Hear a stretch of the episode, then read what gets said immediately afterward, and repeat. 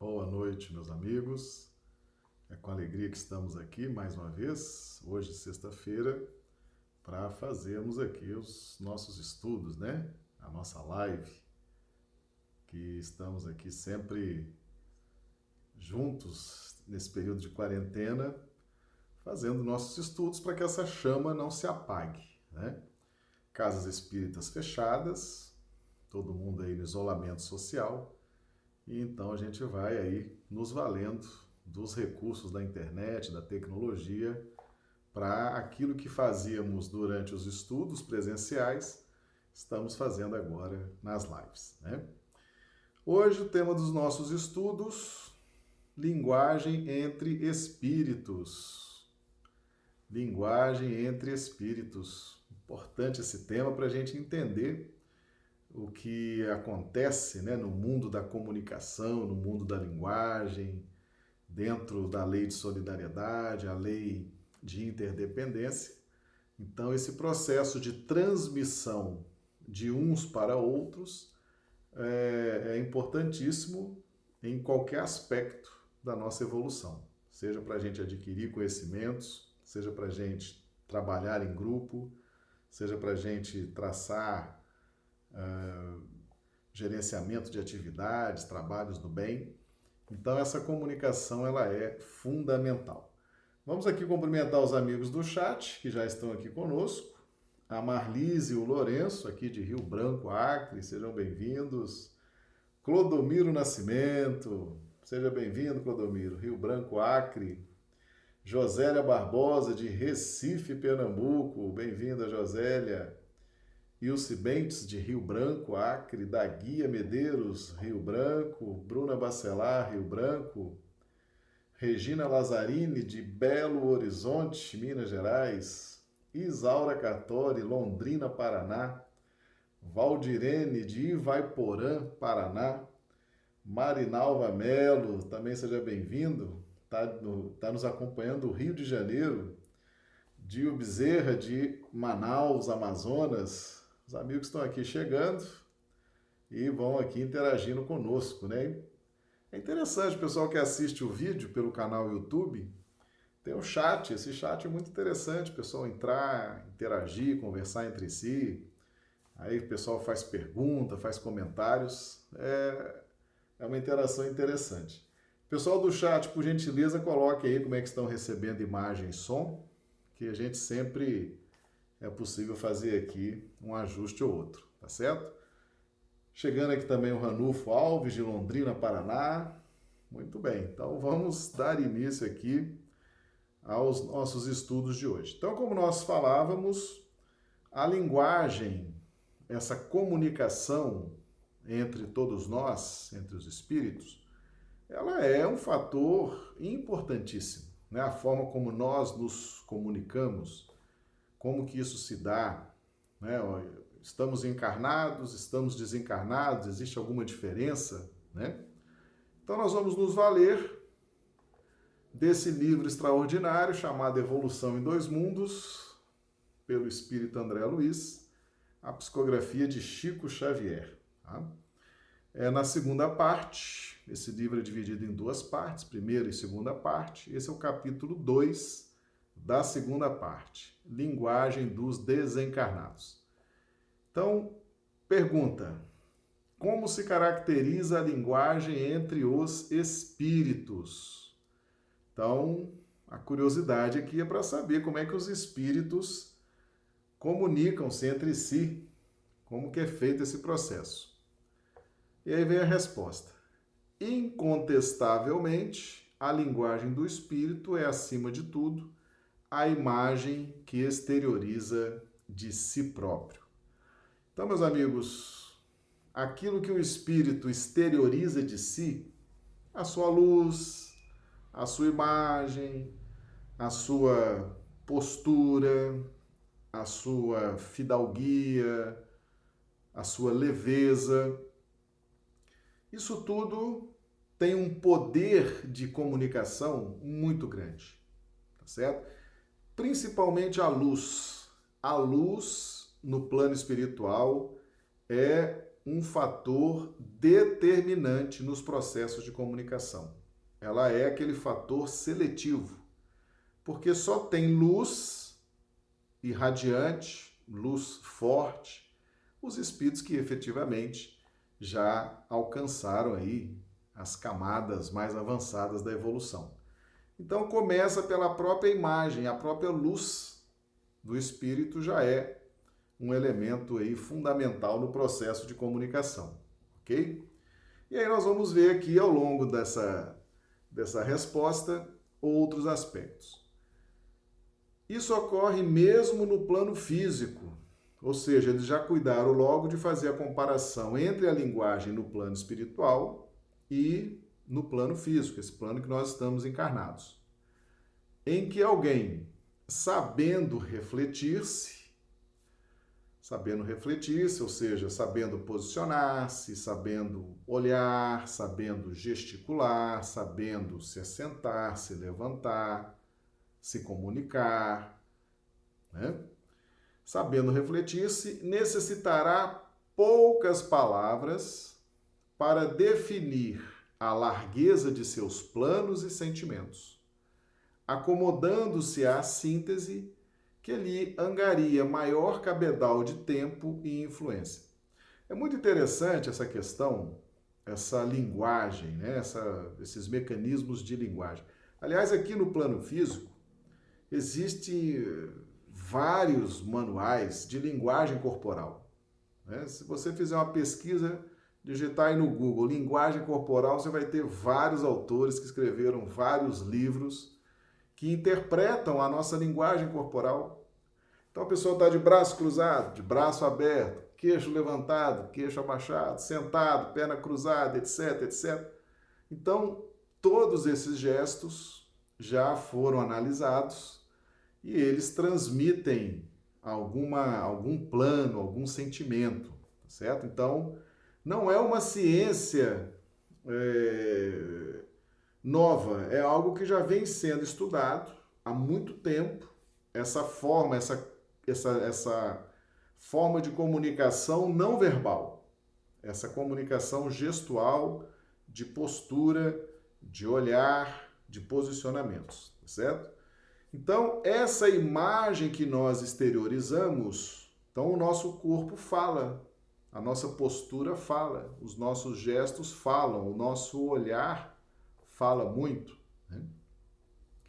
Às vezes você não precisa responder nada, basta um olhar, não é verdade? Às vezes você olha de determinada maneira, aquele olhar já transmite uma comunicação muito forte, ela é percebida pelo seu interlocutor ok?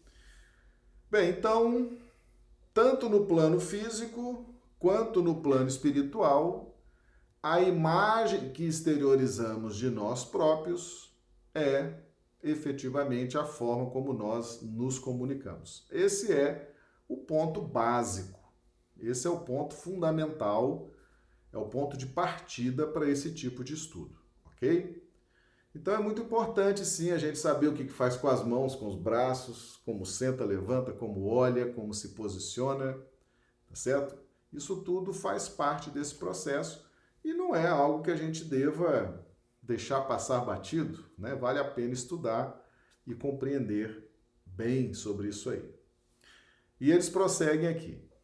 Círculos espirituais existem em planos de grande sublimação nos quais os desencarnados, sustentando consigo mais elevados recursos de riqueza interior, pela cultura e pela grandeza moral, conseguem plasmar com as próprias ideias quadros vivos que lhes confirmem a mensagem ou o ensinamento, seja em silêncio, seja com a despesa mínima de suprimento verbal, em livres circuitos mentais de arte e beleza.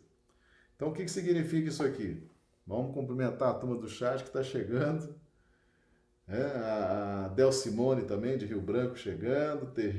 Regina Teixeira, de Rio Branco. Warne, de Teresina, Piauí. André Santana, de Macapá, no Amapá. A Regine Lazzarini, de Belo Horizonte, não é isso, Regine? Então, todos aqui bem-vindos, já estão aqui conversando entre si, daqui a pouco já aparece aqui comentários, perguntas, a gente vai interagindo, né? Então veja bem, então além da imagem que nós naturalmente deixamos transparecer nossos planos, nossos sentimentos, tá? então os nossos gestos, nosso olhar, nossas posturas, existe um segundo mecanismo, um segundo mecanismo de comunicação. Então, o primeiro mecanismo que a gente identifica aqui nesse estudo de hoje é a própria presença do espírito, esteja ele desencarnado ou encarnado, a forma como ele se posiciona, se, né, a sua postura, o seu olhar, o seu gestual, já é um mecanismo, você já consegue perceber os planos e os sentimentos daquele espírito, tá certo?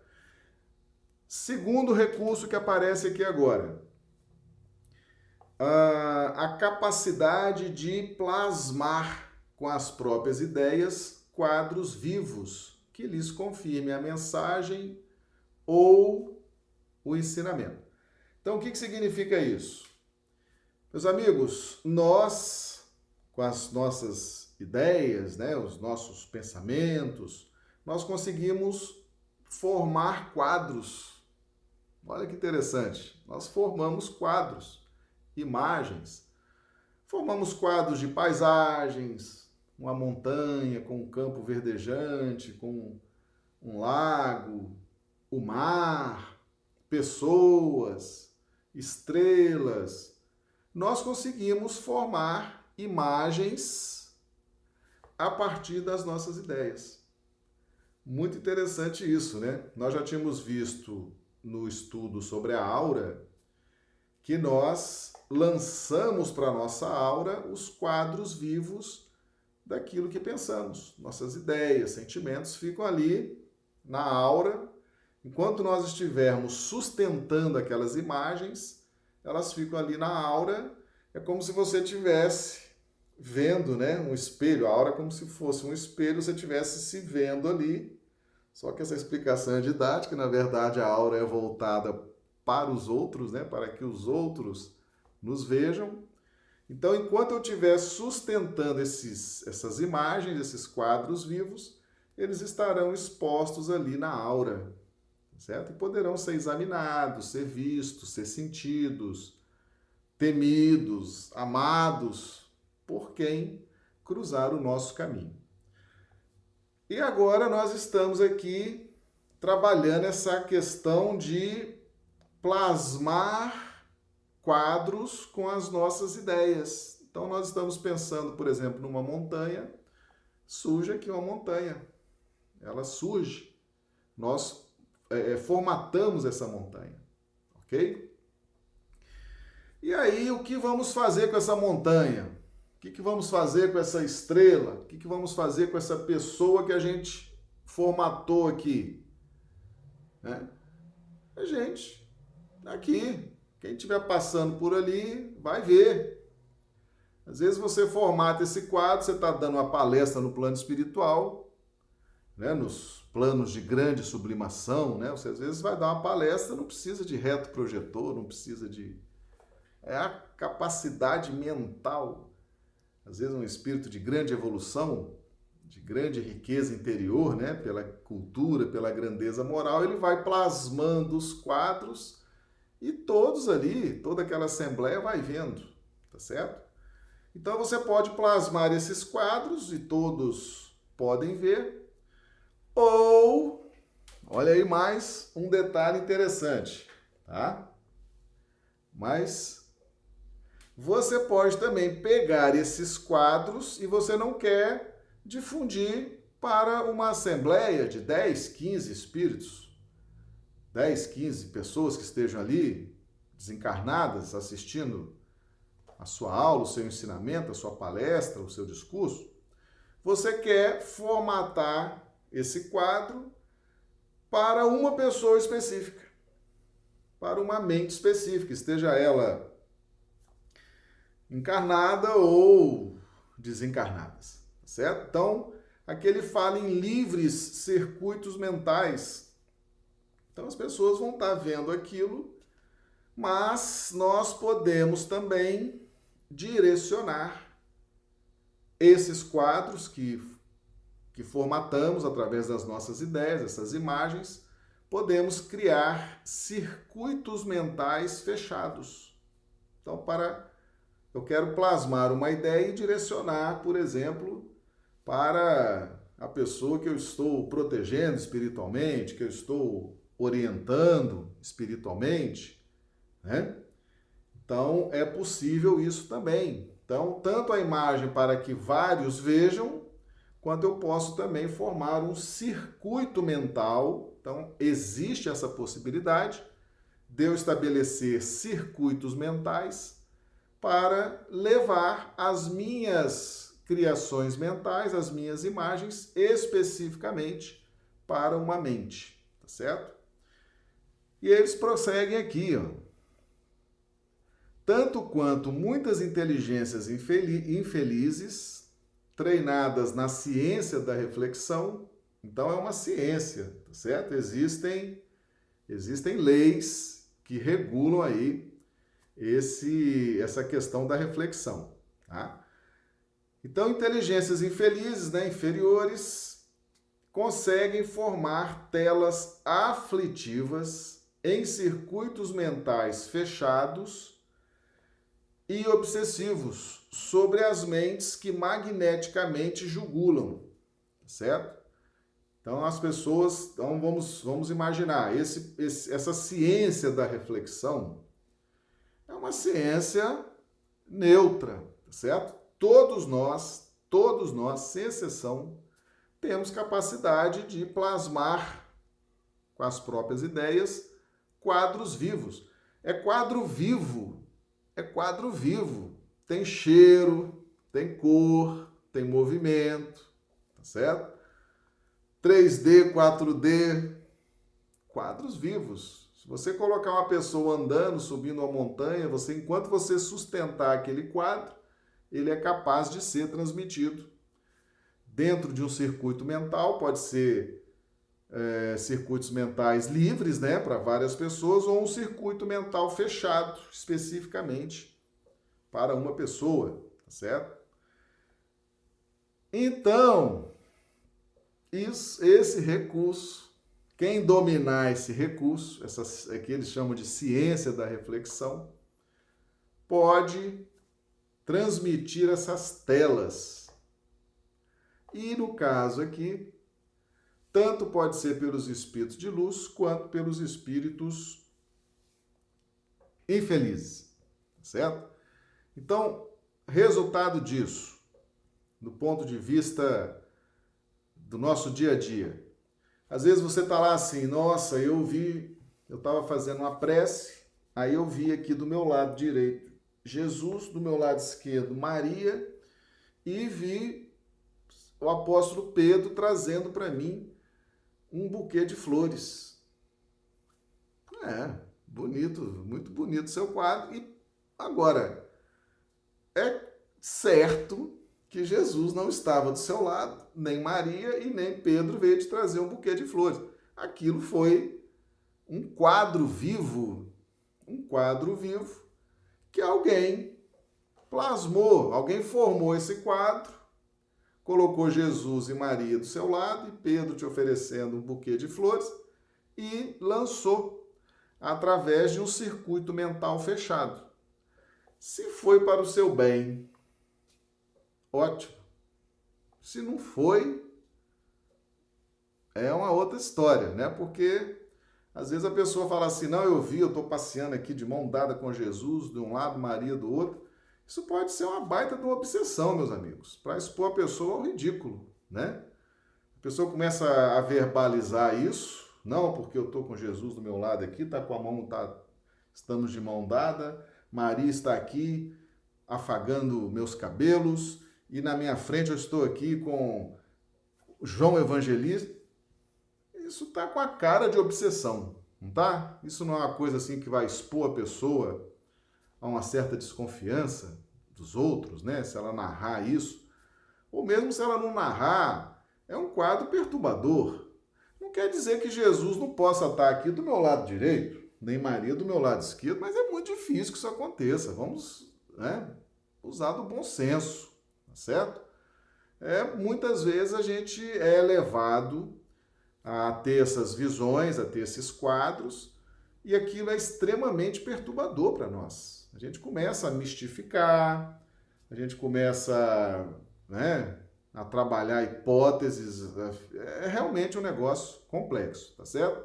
Então nós devemos ter muita tranquilidade quando estivermos recebendo esses quadros vivos.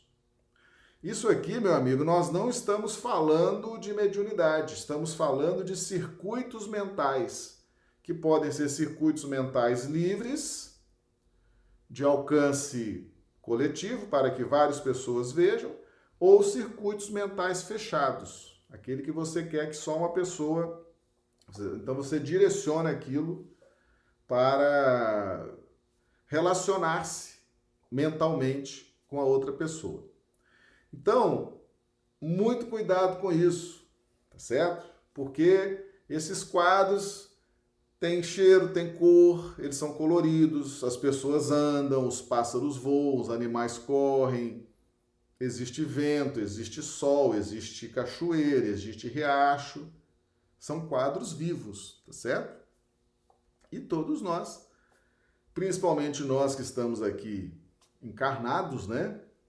nós estamos sujeitos sim a receber esse tipo de, de linguagem, de comunicação que vem do plano espiritual, tá certo? Então devemos ter discernimento. Não é todo quadro vivo, não é todo quadro vivo que tem uma mensagem boa por trás, que tem um plano, que tem um sentimento, tá certo? Então muitas vezes você fala: "Ah, eu fui, eu estava aqui, eu fui lá em tal país, subi o castelo, olhei a bandeira, desci para o jardim. Será que eu fui mesmo? Será que eu fui?" Às vezes não foi. Às vezes o espírito plasmou aquilo e direcionou para você. Qual o plano? Qual o sentimento daquele espírito?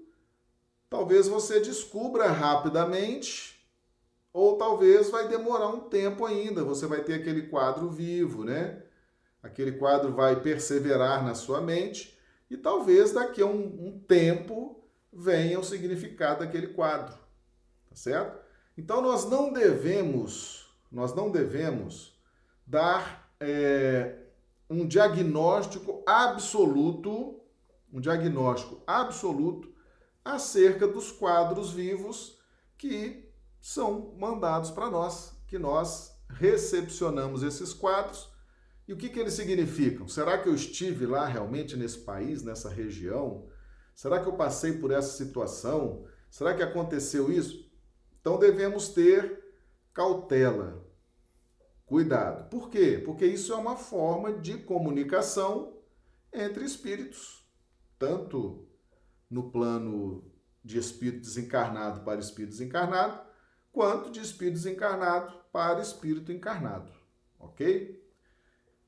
Tá claro para todo mundo a questão dos circuitos mentais, que podem ser circuitos mentais livres ou circuitos mentais fechados, certo? E às vezes circuitos mentais fechados e obsessivos. Às vezes aquilo que você se encanta com aquele quadro vivo, na verdade é um quadro perturbador, que se ele for sendo sustentado dia sim, dia não, dia sim, dia não. Às vezes, né, durante muito tempo, pode ser um quadro realmente perturbador, ok?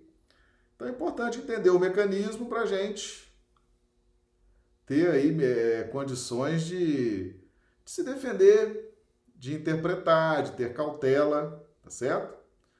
E eles prosseguem aqui. Agora aqui, eles vão falar sobre a questão da mediunidade. Lá na primeira parte não tem nada a ver com mediunidade, são circuitos mentais que se formam dentro dessa ciência da reflexão, ok? Ciência, um dia nós vamos trabalhar esse tema aqui com mais, com mais detalhes. Ciência da reflexão. Rapaz, o chat tá bombando aqui. Vamos dar uma, uma voltinha aqui, tá? É, Warne, Marcelo, a Josélia. Essa transmissão acontece independentemente da hipnose? Warne, Marcelo, as mães que fazem muito nisso com os filhos, criam a imagem de Maria perto deles. Ah, Isaura pergunta: é fato que a luz que Jesus emite é tão intensa devido ao seu grau de evolução que uma pessoa poderia morrer com sua aproximação? Marinalva, professor Marcelo, certa vez distraído olhando a queima de fogos, apareceu de repente um quadro na minha frente, uma passagem de minha vida, dessa existência mesma. A Isaura, quando esses quadros aparecem para mim, não falo nada para ninguém. Com o tempo ou no tempo devido a resposta vem. Marinalva, não faço a menor ideia porque vivenciei isso. Veja bem, meus amigos, é exatamente isso aí que vocês já estão trazendo para nós, né?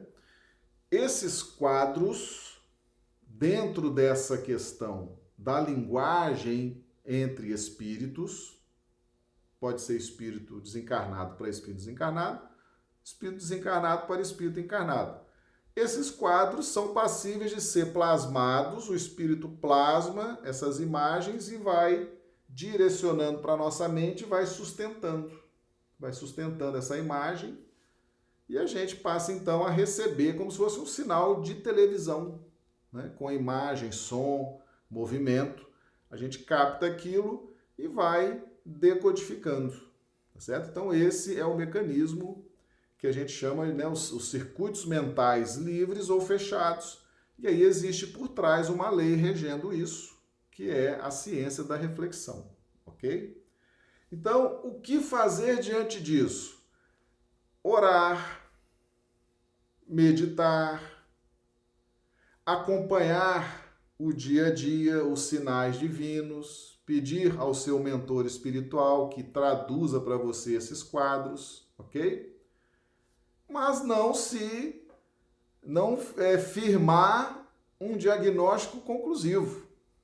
Não, eu vi, eu vi esse quadro, então eu sou assim. Não, não, não faça nenhum diagnóstico conclusivo.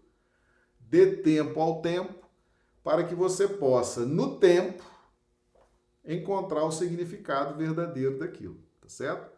Se for coisa boa, o próprio espírito que plasmou aquilo na sua mente vai é, criar uma circunstância para que você tenha conhecimento de qual é o plano, qual é o sentimento dele que ele quis passar para você, tá certo?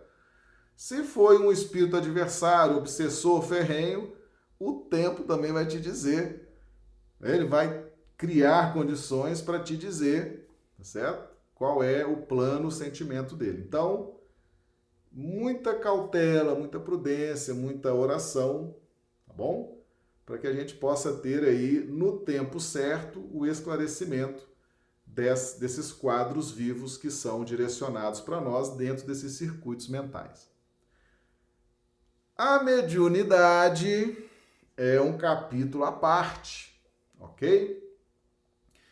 Então, ó, de acordo com esse mesmo princípio dos circuitos mentais, mas aqui observe o seguinte: quando eles falam de mediunidade, meus amigos, a mediunidade trabalhada aqui nesse capítulo é a mediunidade que promove o médium é aquela que o médium vem com essa capacidade, vamos chamar de taxa de, expans de expansão, tá certo? Essa capacidade de expansão do corpo espiritual, do perispírito em relação ao corpo físico. Então, na medida em que ele se afasta do corpo físico, ele passa a ter percepções do plano espiritual. Essa mediunidade, como ela é tratada aqui no livro Evolução em Dois Mundos, é a mediunidade com Jesus. A mediunidade que tem por objetivo promover a, as ideias do plano espiritual para que elas cheguem a maior quantidade de pessoas. Nós já estudamos que a mediunidade sempre existiu em todos os tempos da humanidade. Já citamos aqui um fato marcante na história, que aconteceu no povo hebreu, Eles estavam, tinham acabado de sair do Egito e, e, e Moisés teve que proibir, proibir a prática da mediunidade, porque era extremamente perturbador. Não havia uma teoria por trás daquilo. Moisés ainda ia preparar aquele povo com conhecimentos que ele tinha adquirido, né? Lá no Egito, conhecimentos profundos na arte desse intercâmbio com o plano espiritual. Ele precisava de tempo para educar aquele povo, para preparar aquele povo. Então, quando ele viu o que o povo fazia com a mediunidade, ele baixou um decreto lá proibindo, está no livro de Deuteronômio, certo? Então esse fato mostra que a mediunidade é antiga, ela sempre existiu. E nós estudamos ontem que desde o Paleolítico que já existe esse intercâmbio do plano espiritual, já estudamos a questão da mitologia e vamos estar sempre voltando nisso. Por quê? Porque a mediunidade ela é posta para que as verdades espirituais fluam no seio da humanidade, ok? Deus não criou a mediunidade para a ruína do médium, jamais. Então a mediunidade, o, o sentido dela é positivo, é para que chegue aos homens as revelações das verdades espirituais, as revelações acerca da imortalidade da alma, tá certo? Então, em todos os tempos, toda a humanidade, o pessoal que está ligado à religião, o pessoal que não tem ligação com religião, os materialistas, ateus, seja que nação for, sempre houve médios e mediunidades trazendo essas inspirações, essas revelações do plano espiritual superior ok? Então, dentro de acordo com esse mesmo princípio, espíritos desencarnados, em muitos casos, quando controlam as personalidades mediúnicas que lhes oferecem sintonia, aqui está falando do mentor espiritual, viu?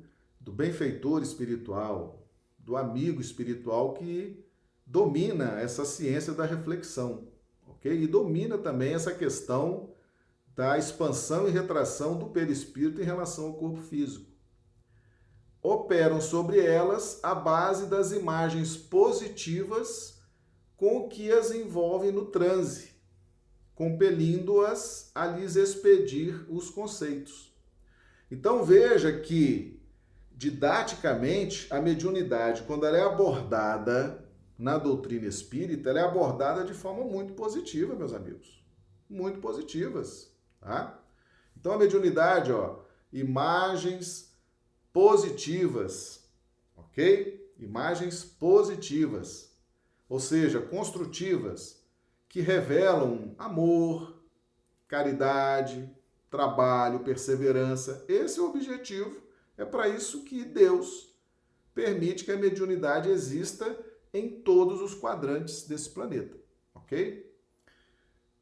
Compelindo-as a lhes expedir os conceitos.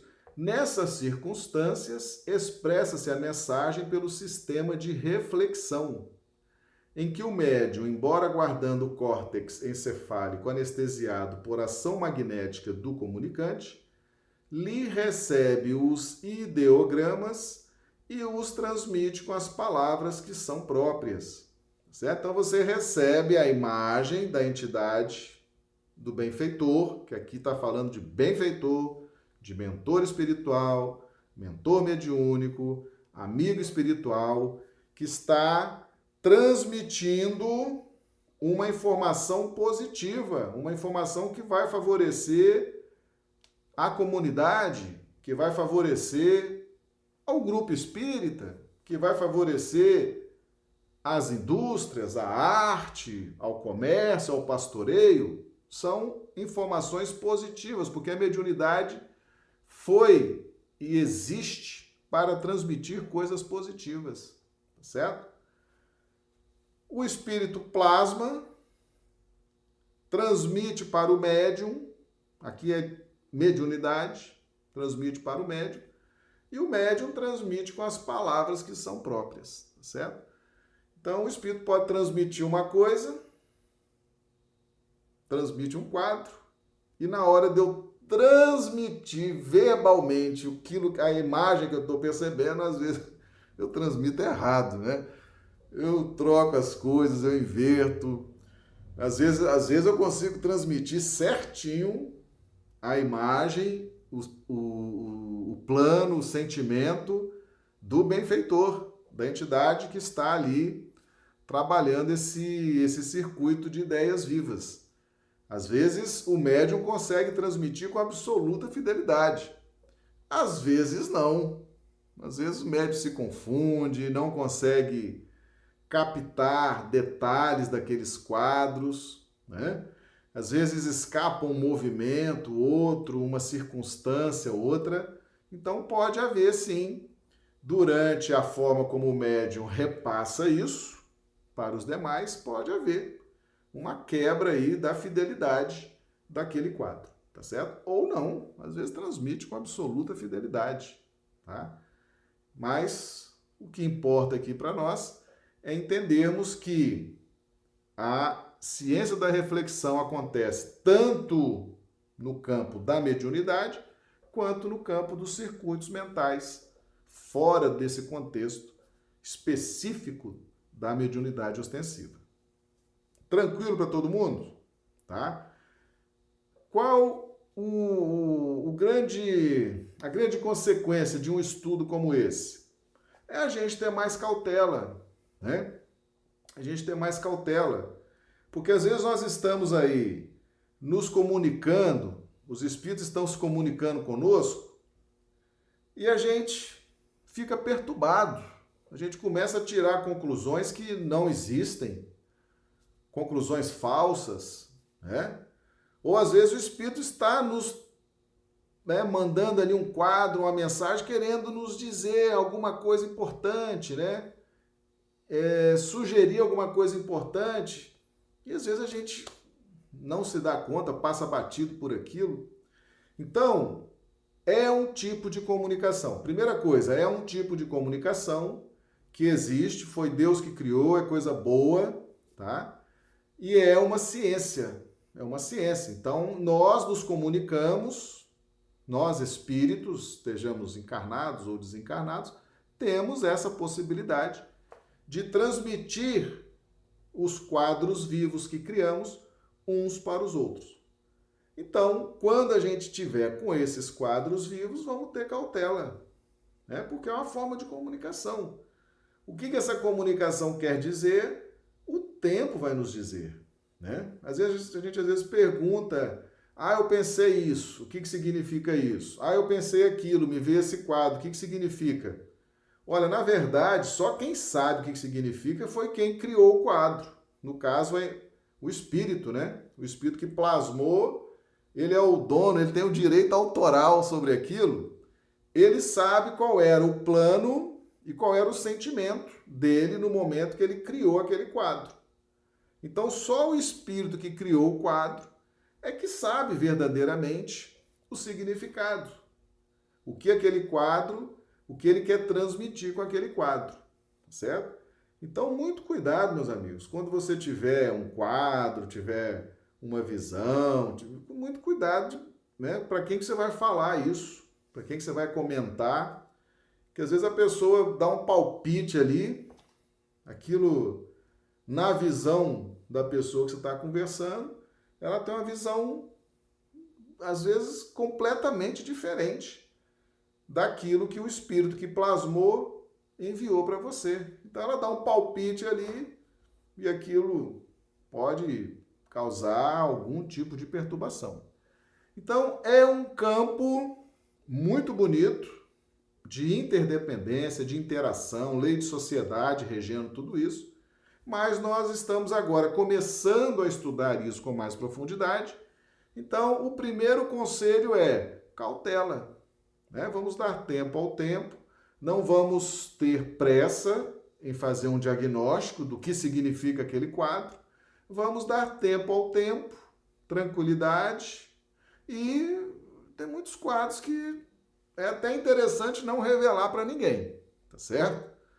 Mas no tempo, na medida em que você for confiando naquelas pessoas, que a pessoa tem gabarito, tem condições, às vezes você pode trocar uma ideia dessa, um quadro desse, e pode ser muito positivo. Então existe toda uma questão de relatividade nisso, ok?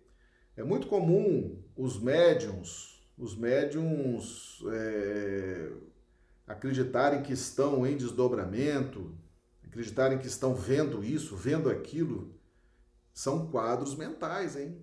São quadros mentais. Depois que a gente entende esse mecanismo de comunicação, a gente passa a ter mais prudência, inclusive na hora de repassar esses quadros, ok? É, um, é uma área ainda nova, é um conhecimento novo que a doutrina espírita está trazendo de forma mais detalhada, tá? para a gente ter aí mais prudência, tá bom? Vamos ver aqui o chat, o pessoal tá participando, né? Tá bombando aqui.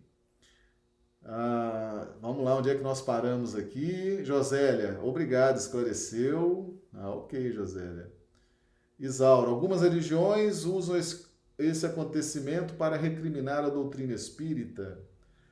Josélia pergunta: Marcelo, a sarça ardente que falou com Moisés e ditou os Dez Mandamentos pode ter sido uma dessas imagens plasmadas? Pode, pode ter sido, né? Marinalva Melo, parecia até um filme, foi tão rápido, achei interessante, fiquei alguns dias pensando, depois esqueci. É o efeito dessas plasmagens. A gente fica pensando, pensando. Às vezes você leva a vida inteira lembrando daquele quadro. Foi tão marcante, né? Então, ele perdura por um certo tempo. Enquanto você estiver lembrando dele, ele vem à mente e você vai estar ali tentando decifrá-lo, né? Ah, José, olha aí, Marcelo, de novo esse citado córtex encefálico. Sim. Regina, pergunta: é por isso que cada médium vê um quadro diferente de um mesmo espírito que está se comunicando? Exatamente. Um espírito plasma um quadro. Aí ele direciona para três, quatro mentes diferentes, ok? Então ali cada médium vai receber aquele quadro e na hora de transmitir, porque meus amigos, existe uma diferença de decodificação. Aquilo que nós recebemos do plano espiritual vem numa determinada frequência. Essas imagens, esses quadros, eles vêm numa determinada frequência. Frequência de som, de imagem, de cor, de movimento.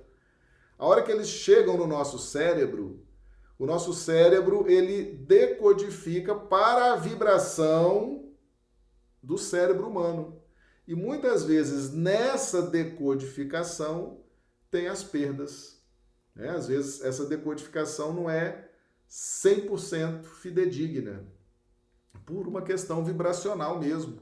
Né? Você recebe numa, numa determinada frequência, vamos chamar de Hertz, um exemplo, que é o do plano espiritual, quando você vai decodificá-la nas frequências do cérebro de carne, nos implementos humanos, há uma, uma diferença nessa decodificação, que pode ir sendo reduzida com a prática, com o tempo, com a experiência mediúnica, certo?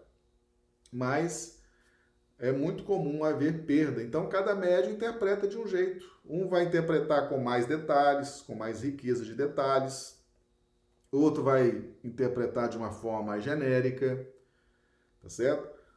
Outro vai ter mais facilidade para falar das cores do quadro, outro vai ter mais facilidade de falar dos movimentos. Não, eu percebi as estrelas caindo sobre ele, sobre ela. Às vezes o outro passou despercebido esse detalhe, mas ele percebeu assim: nossa, era muito azul. Percebe? Então, cada médium vai ter uma possibilidade de decodificação dentro desse plasma, dessas ideias vivas que às vezes o mentor preparou e lançou para a mesa mediúnica. Mas serão todas muito próximas umas das outras, tá certo? Quem estuda isso sabe, fala, olha, alguém plasmou aqui, distribuiu sobre as mentes, tá todo mundo trazendo aquilo que conseguiu é, perceber Então, realmente, agora a gente pega o que um falou, o que o outro falou, monta esse quebra-cabeça e tenta tirar uma conclusão, ok? Então, é isso aí que acontece. A Isaura, o último quadro que percebi levou três meses para ter uma resposta e ainda estou analisando essa resposta. Espero sempre a contraprova. É perfeito, Marinalva Melo. Professor, estou lendo uma obra a respeito de alguns cientistas como Isaac Newton. Eles foram intuídos pelos seus mentores? Com certeza. Os mentores espirituais ajudam, né? Às vezes você tem um espírito como Isaac Newton, ele né, certamente tinha amigos espirituais que o ajudavam dentro do seu trabalho. Um trabalho muito relevante, um trabalho científico, né? Com certeza. Cada um de nós tem os amigos, os mentores, os benfeitores que têm relação direta com as provas que vamos passar na nossa existência, as necessidades, a nossa evolução. Então, eles estão ali para nos dar esse suporte muitas vezes é um suporte até técnico, né? Com certeza. É, o chat está bombando, o assunto realmente desperta muito interesse, né? Então vamos aqui mais uma vez, já de posse dessa, desse entendimento, né, tanto dos circuitos mentais livres e fechados, quanto no mecanismo mediúnico. Lembrando sempre que a doutrina espírita, quando ela explica a mediunidade, ela considera a mediunidade que é aquela enobrecedora, aquela com objetivo nobre, tá certo? Mediunidade espontânea. Na fase primária do novo desenvolvimento, encontra-se como é natural aos pés do objeto que lhe toma interesse. É assim que o lavrador, no repouso físico, retoma em corpo espiritual ao campo em que semeia, entrando em contato com as entidades que amparam a natureza. Entrando em contato, falando, conversando, tá? perguntando, recebendo conselhos, tá certo? O caçador volta para a floresta, o escultor regressa ao, frequentemente ao sono, no sono ao bloco de mármore que aspira a desentranhar a obra-prima. O ceareiro do bem volve à leira de serviço em que se lhe desdobra a virtude e o culpado torna ao local do crime. Cada qual recebendo de espíritos afins os estímulos elevados ou degradantes que se fazem merecedores, ok? Então começa esse contato. Você pergunta, responde, dá um conselho, né? mexe aqui, mexe ali, aperta aqui, aperta ali, cava aqui, cava... e assim vai começando esse processo de intercâmbio, ok? Principalmente considerando aqui esse texto, a parte do repouso físico, sono, tá bom? Então, importante a gente entender como é que funciona isso. Porque tem muita gente recebendo mensagem, recebendo quadros, recebendo é, intuições, e agora a partir vai começar a compreender isso aí, tá? Então veja bem, consolidadas Semelhantes relações com o plano espiritual, por intermédio da hipnose comum, ou seja, sugestão, né? aconselhamento, presença, comunicação, começaram na Terra os movimentos da mediunidade espontânea. Olha aqui o quanto que é antigo a mediunidade. Porquanto os encarnados que demonstrassem capacidades mediúnicas mais evidentes, pela comunhão menos estreita entre as células do corpo físico e do corpo espiritual, que, que capacidade é essa? Né? Como é que é essa capacidade? Quer dizer que isso aí faz parte da evolução? Não, isso aqui é uma, é uma, é uma questão genética. Como a mediunidade sempre existiu em todos os quadrantes do nosso planeta, em todos os povos, tá certo? Dentro das religiões, fora das religiões, sempre encarnaram, espíritos sempre encarnaram, muitos encarnaram com a mediunidade, que é essa modificação genética, essa pequena modificação genética que permite essa expansão do perispírito em relação ao corpo físico tá certo? Então, as pessoas vinham com essa mediunidade, vinham com essa capacidade de expansão, mas nem sabiam o que, que era isso. Sabiam que viam, sabia que ouviam, sabiam que estavam vendo ali o Espírito, sabiam que estavam ouvindo ali o Espírito, né? sabiam que estavam recebendo alguém falando, ó, vai por esse caminho aqui, não vai por aquele.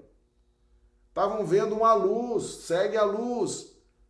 Sabia, estavam vendo, efetivamente estavam vendo, sentindo, ouvindo, sentindo, mas não tinha noção do que era aquilo. Não tinha noção e muitas vezes foram tidos por loucos. Né?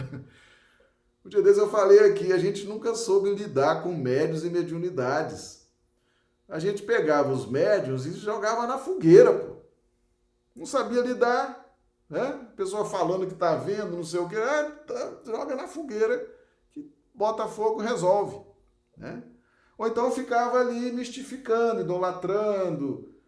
A gente nunca soube lidar com médios e mediunidades, só depois desse trabalho da doutrina espírita, né, de Jesus e Kardec, é que a gente começou a aprender a lidar com médios e mediunidades, a lidar bem, a interagir bem com os médiums, com as mediunidades, agora que nós estamos entendendo.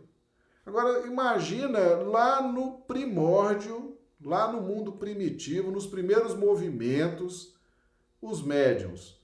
Ah, eles viviam aquilo, viam, sentiam, não tinha noção de nada mas tinha mediunidade, porque ela sempre existiu. Tá? Que é nesse princípio, essa capacidade de afastamento do perispírito em relação ao corpo físico. Então, esses médiuns passaram das observações durante o sono para as observações da vigília. Então, durante o sono, eles observavam, né? E aí, com o tempo, com a mediunidade, com essa capacidade de expansão, eles foram também, durante a vigília, enquanto estavam acordados, começaram também a perceber, a interagir com os espíritos, ok? Quanto menos densos os elos de ligação entre os implementos físicos e espirituais, nos órgãos da visão, mais amplas as possibilidades de clarividência, prevalecendo as mesmas normas para a clara audiência e para modalidades outras no intercâmbio entre as duas esferas, inclusive as peculiaridades da materialização, etc, etc. Então, meus amigos, a mediunidade, então, sempre existiu e sempre os benfeitores plasmando. A mitologia, que nós já estudamos aqui, estamos sempre trabalhando né, essa questão, ela surge dessa forma. É o benfeitor do pastoreio, por exemplo, plasmando um quadro ali, olha, vai cavar assim, vai semear a semente, né? vai adubar. Ele criava o quadro, mandava para o médium, para aquela pessoa que pudesse receber aquele quadro, né? E ele sustentava aquilo e a pessoa ia fazendo. E de repente ela falava assim: Ah, me deu essa intuição aqui, eu estou fazendo assim e deu certo. De... Por que, que deu certo? Porque está ali o mentor plasmando, mandando, fechando aquele circuito com aquela pessoa, tá? Que tem aquela aquela facilidade mediúnica, então ele sustenta, fica ali sustentando aquele quadro, a pessoa vai fazendo, deu certo. Deu certo. Aí avança a agricultura, avança artes, avança indústria, avança tudo. OK? Então a mediunidade foi muito utilizada. Foi muito utilizada para o avanço da vida humana, para a melhoria, para elevar a vida humana a um patamar mais nobre, tá certo? Tudo nessa pauta da ciência da reflexão, tá certo? Então, o mentor cria o quadro, manda para a mente, sustenta pelo tempo que for necessário, a pessoa vai fazendo ali o experimento, vai tendo as ideias, vai achando as fórmulas, vai encontrando as soluções. Achei, encontrei, Pronto. Progresso para todo mundo, né? Foi assim que surgiu a mitologia, tá? Desde então iniciou-se o correio entre o plano físico e o plano extrafísico. Mas por que a ignorância embotasse ainda a mente humana, os médios primitivos, os primeiros médios, né? A turma lá que expandia o perispírito em relação ao corpo físico, os médios, os primeiros médios, os médios primitivos, nada mais puderam realizar que a fascinação recíproca ou magia elementar, em que os desencarnados, igualmente inferiores, eram aproveitados por via hipnótica na execução de atividades materiais, mas sem qualquer alicerce na sublimação pessoal. Então, sujeito tinha mediunidade, tá certo? Então ele tinha essa capacidade de ver, de ouvir, de, né, de sentir as vibrações. Se comunicava com os desencarnados também inferiores. Olha aí, a mediunidade não era para comunicar com o encarnado inferior, não. A mediunidade era para trazer o quê? Progresso na agricultura, no pastoreio, na arte, na indústria, era para trazer progresso. A mediunidade é para trazer progresso para todo mundo e principalmente para o próprio médium. Mas ninguém sabia disso, não tinha esse conceito de, né, de mediunidade com Jesus, mediunidade de graça. Não, não, isso é, é, coisa nova, gente. Isso é coisa de Kardec para cá, tá certo? A mediunidade tinha um objetivo nobre, mas né, a lei está lá. Médios primitivos se relacionando também com os espíritos inferiores, aí começou aquele processo de fascinação recíproca. Então você não sabe quem é o obsessor. Se o médium é o obsessor do espírito inferior, ou se o espírito é o obsessor do médium. Por quê? Porque havia aí uma, uma busca por território, uma busca por interação. A mediunidade era para ser usada pelos mentores, pela mitologia, né? Nós temos estudado aí. Mas os inferiores também usavam. E aí era aquela confusão. O médium escravizando o espírito, subjugando o espírito, o espírito subjugando o médium. Ou seja, era uma bagunça, né? Uma bagunça no bom sentido. Uma hora o médium recebia um influxo positivo para melhorar a agricultura, para melhorar o pastoreio. Daqui a pouco estava recebendo influxo negativo do espírito inferior. Eu imagino né, como que não devia ser uma coisa complexa. Né? Mas é assim, começou assim. Esses primeiros movimentos começaram assim. A mediunidade sempre teve objetivo nobre, mas sempre houve essa interferência também dos espíritos afins, né? daquela afinidade inferior que é muito comum no nosso plano aqui, tá bom?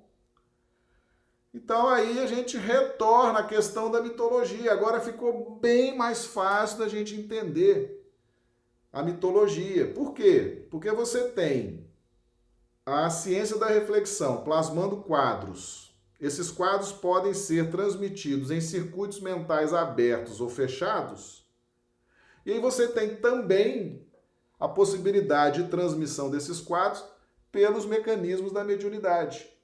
Então, os espíritos superiores, para ajudar o progresso da vida humana, começaram então a se utilizar desses recursos, tanto dos circuitos mentais fechados, quanto da mediunidade. Foi aí que surgiu a mitologia, certo? E a gente até hoje é assim. Hoje eu estava conversando com um amigo. Quem, quem nos favorece né, na vida material, quem nos ajuda no, na vida humana, no crescimento, no desenvolvimento, a gente tem essa questão de mito, né? Ah, essa pessoa é importante, essa pessoa me sustenta, essa pessoa cuida de mim, essa pessoa. A gente ainda tem, a gente ainda tem essa ideia eh, que vem desde a mitologia, né? Que era para a gente já estar tá virando essa página, né? Era para a gente estar tá virando essa página já. Mas ainda tá, a gente ainda tem resquícios disso, né? Então a religião surge, a religião no sentido de criar essa função nobre, tanto para os circuitos mentais livres, quanto os circuitos mentais fechados, quanto a mediunidade, tá certo? Para que houvesse progresso. para a humanidade. Mas aí entra aqui, entra aqui, ó, segundo parágrafo, números familiares interessados em favorecer as tarefas edificantes para levantar a vida humana a nível mais nobre. Aqui nós estamos falando, meus amigos, é de progresso humano, tá certo? A vida aqui no plano físico, tá? Saneamento, energia elétrica, gás encanado, asfalto, pastoreio, agricultura, né? vamos irrigar, vamos desviar, isso tudo para transformar, para levantar a vida humana a um nível mais nobre. Então, esses espíritos que tinham essa responsabilidade foram categorizados à conta de deuses. Por isso que surgiu a mitologia, nós estudamos aqui mitologia grega, mitologia romana, mitologia nórdica. Você tinha um deus para cada coisa, deus da agricultura, deus da indústria, deus disso, deus daquilo, tá certo? E era uma coisa positiva para aquela época. Era assim que funcionava, né? E essa mitologia dentro de um aspecto religioso, tá? Então era muito positiva no início, nos primeiros movimentos da nossa evolução, foi muito positivo extremamente positivo. Não justifica hoje em dia, né? Hoje em dia já não justifica mais.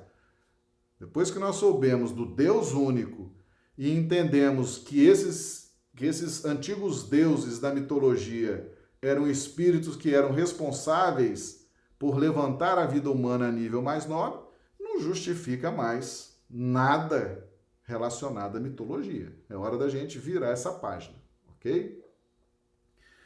A luta entre os espíritos retardados na sombra e os aspirantes da luz encontrou seguro apoio nas almas encarnadas que lhes eram irmãs.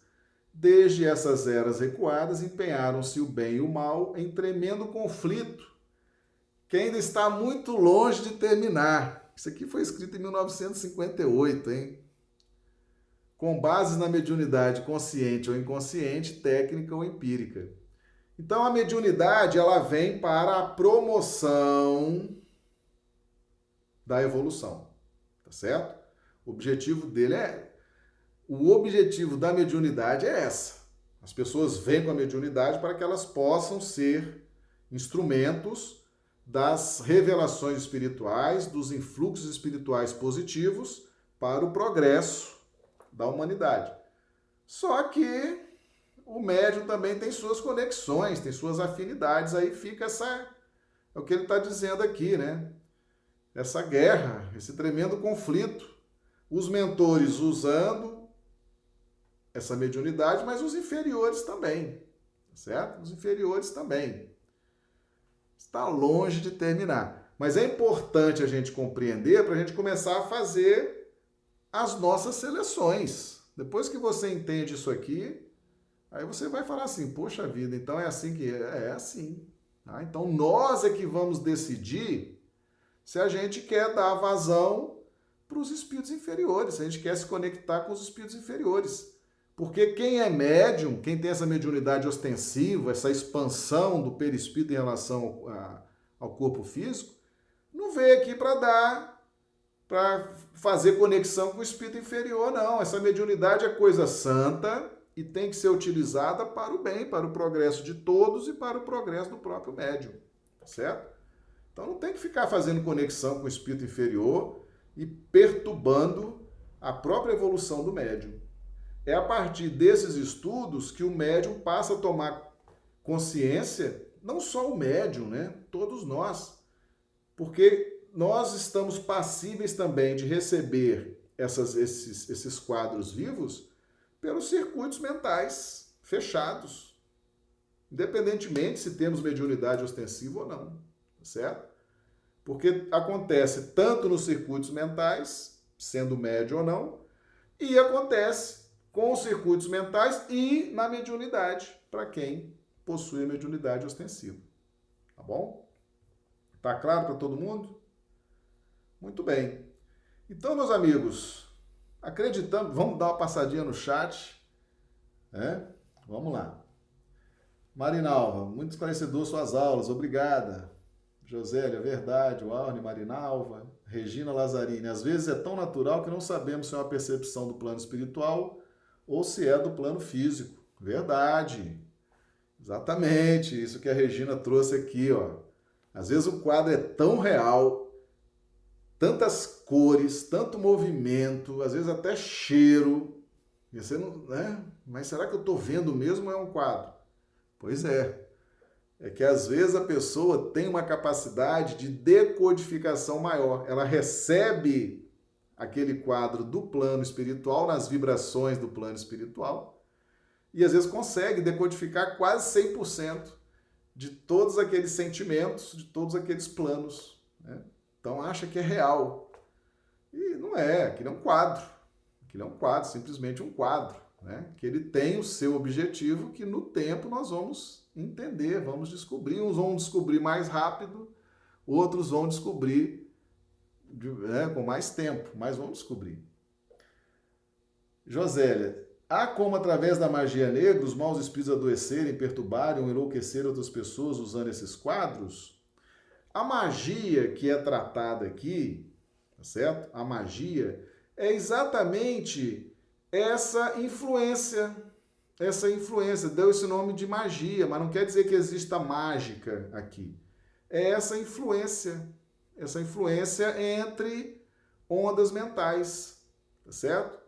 Seja pelos circuitos mentais, dentro da ciência da reflexão, seja pelos mecanismos da mediunidade. Então é essa interferência, Josélia, é essa interferência de mente para mente, de quadro mental que você plasma e manda para uma mente. A isso se deu o nome de magia, então você cria os quadros e remete para o outro. Então, essa magia, magia negra, são os quadros ruins, os quadros perversos, os quadros perturbadores, né? Imagina, né? a pessoa tem ódio, tem raiva, ou às vezes tem maldade, então ela vai plasmar quadros terríveis, amedrontadores, ela quer impor medo, ela quer impor medo, às vezes até pavor no outro. Então, é isso aí, você opõe-se a isso através dos bons espíritos, principalmente através da religião. Tá certo? Então, a religião entra justamente para desfazer essas emanações mentais negativas, né, que querem te levar à depressão, querem te levar ao temor, querem te levar à sensação de incompetência, de incapacidade, de inoperância, querem te anular, querem te isolar do convívio social. Então essas ondas, esses quadros, eles são muito perniciosos. E aí como é que você vai se opor a isso? Através da religião. O alto amor, o perdão, o estudo constante das verdades espirituais, a sublimação, porque na medida em que você evolui, nós vimos aqui ontem, o objetivo da religião é promover o quê? A iluminação do corpo espiritual. Quando você ilumina o corpo espiritual, quando você sublima o corpo espiritual, meus amigos, esses espíritos inferiores vão perdendo conexão com você. Porque é uma questão de afinidade, de ondas mentais. Então, se não tiver afinidade de ondas mentais, mesma vibração, se você sobe um pouquinho, se você evolui, se você cresce, eles perdem o acesso. Por isso que eles ficam desesperados, querendo que você não vá na casa espírita, querendo que você não assiste a live, né? que você não assiste, não, não, não vê o filme espírita, não lê os livros espíritas. Porque você começa a estudar, crescer, melhorar, você sai das possibilidades de ação dele, né? Então, muita gente, às vezes, é tirado das casas espíritas, é tirado desses círculos é, é, de estudo, de reflexão, até de convivência mais saudável, as pessoas são retiradas disso para que justamente não cresçam, porque o espírito quer manter ali aquela capacidade de conexão da onda mental. Então pode sim, pode perturbar. Se a gente não crescer se a gente não trouxer a religião dentro dessa questão, né, de religar a criatura a Deus, se a gente não evoluir, se a gente não melhorar, aquele conceito de Kardec, né? Se a gente não se esforçar para dominar as más inclinações e efetivar a nossa transformação moral, essas ondas mentais, esses quadros, vão aos poucos, podem sim nos induzir a situações de depressão, de tristeza, de angústia e às vezes até de suicídio, tá certo? Ah, Consuelo, como sempre, seu estudo é muito esclarecedor. Obrigado, Consuelo. Marinalva Mello, professor Marcelo, Paulo de Tarso na Estado de Damasco foi através da mediunidade dele que ele viu e ouviu Jesus? Não, não. Jesus, Jesus, ele, ele se fez visto por Paulo, certo? Ah, pode ser por esses circuitos mentais, pode ser pela mediunidade, pode ser por um circuito mental exclusivo para Paulo. Então ele fechou aquele circuito com a mente de Paulo e se deixou ser visto, né? Nós, nós estamos estudando aqui plasmagem de ideias. Agora, por exemplo, os recursos que Jesus tem para se manifestar é, é, é arriscado a gente traçar assim, um diagnóstico. Foi isso, né? Porque Jesus, os recursos que ele tem para poder realizar as coisas estão dentro de ciências que nós ainda não dominamos, né? Então o fato dele se mostrar com aquela luz a ponto de cegar o Paulo, tá certo? E falar: "Por que me persegues?" Pode ser. Pode ser dentro desse circuito mental fechado, exclusivo com Paulo. Ele pode ter plasmado aquilo ou pode ter utilizado de outras ciências para esse tipo de comunicação que nós ainda não nos foi revelada. Ok, Marinalva? Então, quando a gente fala de Jesus, a gente tem que considerar que tem muitas coisas que acontecem, tem muitas ciências que ele domina que ainda não foram reveladas aqui para nós, tá bom? Josélia, obrigada. Perguntei por que isso é tão comum de se ouvir em clínicas e hospitais psiquiátricos. Verdade. É, o pessoal aí realmente é verdade isso aí. Meus amigos, então é isso aí, né? O nosso estudo de hoje falando sobre a linguagem entre os espíritos, né? Então, acredito que a gente tenha trazido aí aspectos importantes desse livro extraordinário que é o livro Evolução em Dois Mundos, né? Que nos trouxe aí essa questão. O que é importante que o pessoal entenda é que os quadros mentais, eles são criados, eles são telas vivas e estarão vivas enquanto forem sustentadas pelo autor do quadro. E esse quadro pode ser visto dentro de circuitos livres, circuitos mentais livres ou circuitos mentais fechados, ok? E outro aspecto, a mediunidade sempre vai ser tratada pela doutrina espírita como um instrumento positivo para a evolução social da comunidade, para a revelação das verdades espirituais e também para a evolução do próprio médium, tá certo? As interferências negativas surgem por força das imperfeições e da falta de conhecimento dos mecanismos, mas que na medida que nós vamos estudando, essas dificuldades no plano do conhecimento vão sendo substituídas por esclarecimentos, ok? O pessoal do chat, eu agradeço, o chat sempre bombando, né? O pessoal participa, o grupo é bom, o grupo é forte, gosta de estudar, né? Então, pessoal, nós já vamos então nos despedindo. Os amigos aqui do chat, coloquem aqui as suas impressões. Se o estudo foi bom para vocês, se despertou, se coloque aqui. Ou se não ajudou em nada, atrapalhou, coloque aqui também. Se for necessário, a gente corrige alguma coisa. Né? Eu gosto de ser avaliado. Uma, avalia, uma, uma avaliação positiva nos incentiva né? e nos dá mais responsabilidade também, que você vai vendo o potencial do grupo, vai vendo a sede. Então a gente vai tendo mais esse, esse compromisso. Uma avaliação negativa nos faz refletir, corrigir alguma coisa que possa estar equivocada para realinhar as rotas, ok? Então deixa a sua impressão, Pessoal que, que vai ver o vídeo depois pelo YouTube também, faça lá um comentário, né? Faça lá se você gostou. Se está sendo importante para vocês, convidem amigos, parentes, tá certo? Porque se você está gostando, se está te ajudando, se está abrindo a sua mente, vai ter esse mesmo efeito para outras pessoas. Então, aquelas pessoas que você quer ajudar, que você tem interesse em ajudar, convide elas também, tá certo? Às vezes, estudos podem nos tirar de uma situação de tristeza, de angústia, e às vezes uma aula, um, um seminário, um vídeo desperta, a pessoa se liberta e passa a ter uma vida com mais qualidade, tá bom?